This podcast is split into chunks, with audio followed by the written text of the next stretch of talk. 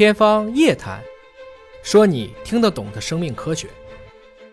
大家好，我是尹烨。说到吃的健康，可能很多人印象就是要不贵，要不不好吃，要不吃不饱。健康餐一说，内心就会有抗拒。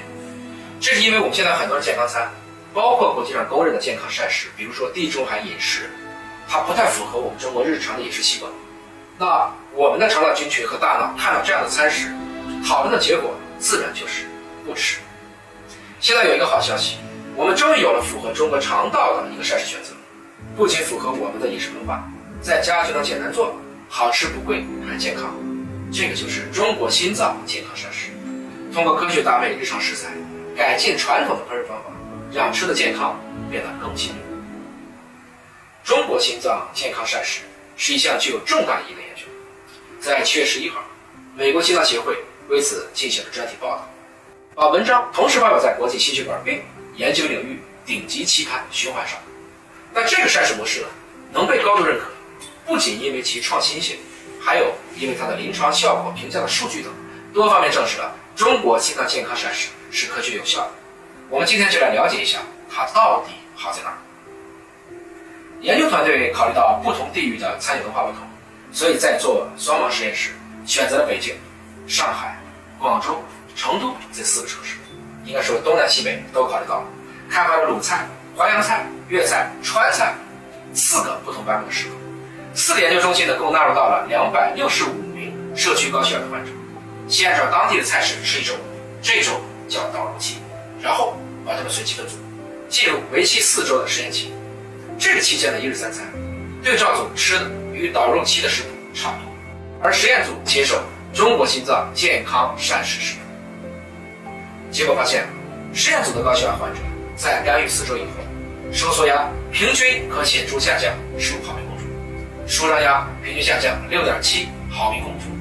对照组的高血压患者收缩压平均下降五毫米汞柱，舒张压平均下降二点八毫米汞柱。啊，这个数字一对比，两组人的血压变化应该说差异还是蛮大的。实验组的效果明显更加的理想。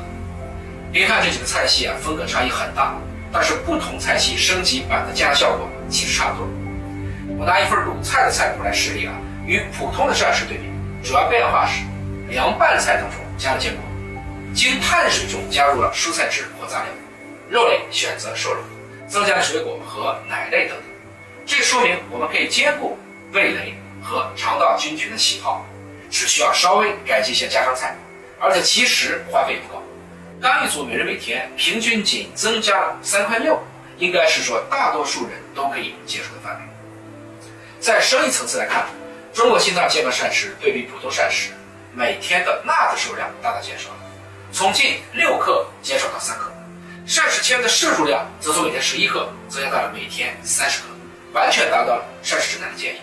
而钾的摄入量也从不足一点七克增加到三点七克，让钠钾摄入更平衡，同时也减少了脂肪的摄入，适度增加了蛋白质、碳水化合物和镁的摄入。这样的营养素的摄入变化是该组血压明显下降的重要原因。我相信长期坚持。应该还会看到更好的一个效果。总体来讲呢，中国心脏健康膳食切实考虑到了中国饮食文化的需要，包括它可行性，一是咱们老百姓学得会、做得到、买得起、吃得香的一个膳食模式。当我吃得更科学，不仅是降血压，